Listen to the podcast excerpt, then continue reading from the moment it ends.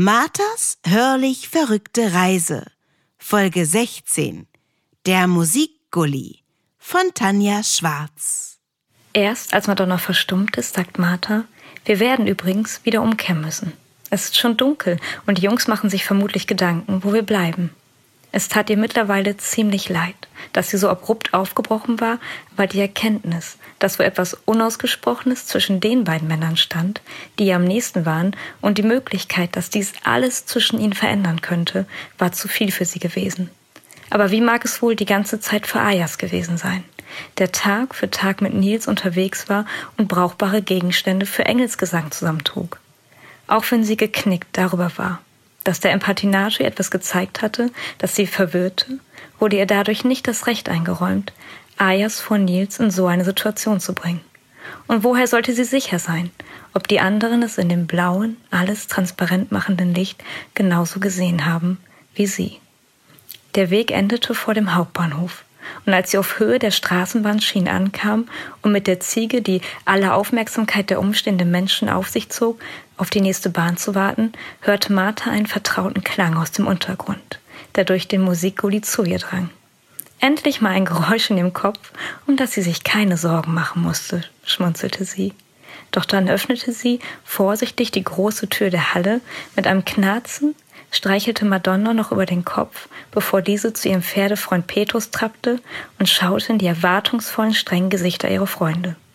Es tut mir leid, Jungs. Ich war überfordert und Ayas, irgendwie bin ich zu weit gegangen. Das war nicht in Ordnung von mir. Du hast alles recht sauer auf mich zu sein. Aber lasst uns bitte später in Ruhe darüber reden. Wir haben nicht mehr viel Zeit und deshalb wäre es schön, wenn ihr mich kurz auf den aktuellen Stand bringt, damit wir überlegen, wie es weitergeht. Wer hat vorhin denn angerufen? Die drei Männer wechseln einen ernsten Blick miteinander und schauen dann zur stumm flehenden Martha und fangen plötzlich an zu lachen. Wir sind erwachsene Männer und können miteinander reden. Darum wird es später auch nichts mehr zu klären geben, sei unbesorgt. Dir, unser Herz, haben wir auch vergeben. Angerufen hat der wichtige Mann, den wir alle hier flüchtig kennen und nur den Auftraggeber nennen. Er sorgt sich sehr um unser Wohl, denn als man ihm die Pläne stohl, schien der plötzliche Verbindungsabbruch sehr suspekt. Und jetzt fragen er und wir uns, wer denn dahinter steckt, denn irgendwer hat diese zwei Frauen bestens informiert. Es steht im Raum, warum jemand ihn und uns sabotiert, antwortete Maslum. Erstaunt über die doch sehr poetische Antwort, wollte Martha gerade fragen, wo die zwei Karnevalpolizistinnen denn eigentlich abgeblieben sind. Da fügte er schon hinzu, ich werde die Damen in Halle 2 befragen. Und sollten sie es doch tatsächlich wagen, darüber zu schweigen, wer ihnen unsere Mission offenbarte, dann kriegen sie eine Kostprobe von meinem Karate.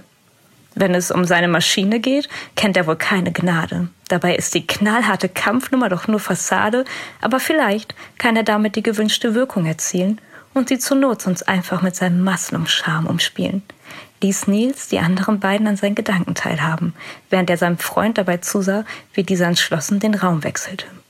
Martha war sich inzwischen unsicher, ob ihr Kopf oder die Jungs ihr diesen Reimsprech spielten. Doch ihre Gedanken wurden von Masnums aufgeregter, lauter Stimme unterbrochen. Ihr glaubt nicht, was ich soeben von den Zweien erfahren habe. Wir hörten Der Musikgully von Tanja Schwarz. Tanja Schwarz hat in dieser Stadt den Poetry Slam kennen und lieben gelernt. Ihr Poetry Slam Debüt im Jahr 2016 war so erfolgreich, dass sie in den drei darauffolgenden Jahren jeweils direkt in die Poetry Slam Meisterschaften von Niedersachsen und Bremen einzog. Sie selbst sagt, ihr Schreibstil lässt sich am besten mit lyrischem Storytelling zusammenfassen. Die Slam-Poetin, die auch noch als Biologielaborantin arbeitet, behandelt ein breites Spektrum und scheut sich auch nicht vor Tragik. Morgen hören wir Teil 17 unseres Audio-Adventskalenders Marthas hörlich verrückte Reise. Dann mit Henning Schade.